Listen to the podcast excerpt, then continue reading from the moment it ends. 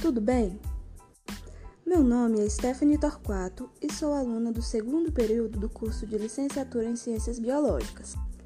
E o podcast de hoje é sobre as contribuições de Gaston Bachelard para a formação do espírito científico. Vamos começar aprendendo sobre quem era Gaston Bachelard. De origem humilde, Gaston sempre trabalhou enquanto estudava. Ele, quando pequeno, queria se formar em engenharia. Até que a Primeira Guerra Mundial eclodiu e impossibilitou a conclusão desse sonhado projeto. Diante desta situação, começou a lecionar no curso de Física e Química. Com 35 anos, começou os estudos de filosofia, no qual também começou a lecionar. Suas primeiras teses foram publicadas em 1928 seu nome começa a ficar conhecido e em 1930 ele é convidado para lecionar na Faculdade de Dijon. Posteriormente, em 1940, vai para Sorbonne, uma universidade em Paris, e passou a lecionar lá. Em 1955, Gaston ingressa na Academia das Ciências Morais e Políticas da França. E em 1961, é laureado com o Grande Prêmio Nacional de Letras.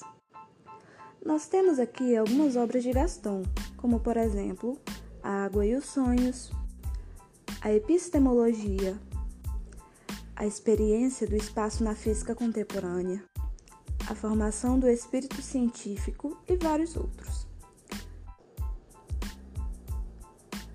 A ciência para Gaston oscila dentro de um espectro pré-definido. Disse que a filosofia da ciência é aberta e o pensamento científico é uma grande ferramenta para marcar histórias na elaboração dos conceitos científicos. Gaston fala de alguns obstáculos epistemológicos e, para ele, os mesmos são responsáveis pela estagnação do pensamento. São eles: obstáculos verbais, os quais são explicados por meio de analogias, metáforas, ocorrendo a associação de uma palavra concreta a uma palavra abstrata. Tem também os obstáculos substanciais, que se baseia com o uso de imagens ou da atribuição de qualidade aos fenômenos. Temos também os obstáculos animistas é caracterizado pelo fato de que muitos professores dão vida a muitas representações para explicar determinados conteúdos. E por fim, temos os obstáculos realistas, em que a substância de um objeto é aceita como um bem pessoal. Após os obstáculos, Gaston falou sobre a ruptura epistemológica, que é a destruição dos mesmos obstáculos que foram citados anteriormente. Por fim, Gaston se destacou por sua contribuição à psicologia clínica, com a fenomenologia a partir de sua obra poética do espaço.